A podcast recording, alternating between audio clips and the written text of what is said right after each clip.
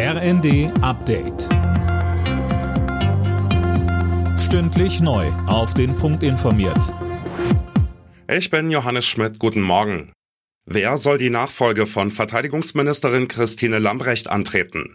Darüber wird nach ihrem Rücktritt eifrig diskutiert. Die Opposition drängt schon auf eine schnelle Lösung. Mehr von Manuel Anhut. Unionsfraktionsvize Wadefuhl sagte uns, die Bundeswehr braucht eine Führung, die Bündnispartner warten auf einen Ansprechpartner. Deshalb müsse Kanzler Scholz jetzt schnell handeln. Wann genau der Ministerposten neu besetzt wird, steht noch nicht fest. Scholz betonte aber, er habe bereits eine klare Vorstellung, wer auf Lambrecht folgen könnte. Im Gespräch sind unter anderem SPD-Chef Klingbeil und die Wehrbeauftragte des Bundestags Högel. Die letzten zwei Kohlegegner haben Lützerath verlassen. Die Polizei hat ihre Räumung offiziell abgeschlossen. Die beiden verbliebenen Männer hatten tagelang in einem selbstgegrabenen Tunnel unter der Siedlung ausgeharrt. Am Morgen haben Aktivisten ihre Proteste dann an anderer Stelle, dem nahegelegenen Tagebau Hambach, fortgesetzt. In Deutschland werden immer weniger Organe gespendet.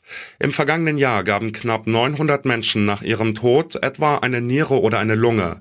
Das waren knapp sieben Prozent weniger als im Jahr davor.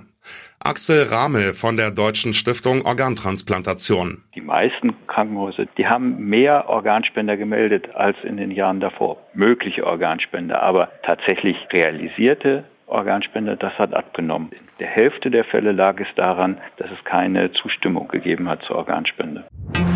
Die Polizei in Italien hat den berüchtigsten Mafiaboss des Landes festgenommen. Der Chef der sizilianischen Cosa Nostra, Matteo Messina Denaro, wurde in Palermo verhaftet. Denaro war 30 Jahre auf der Flucht. Wegen Mordes soll er eine lebenslange Haftstrafe absitzen. Alle Nachrichten auf rnd.de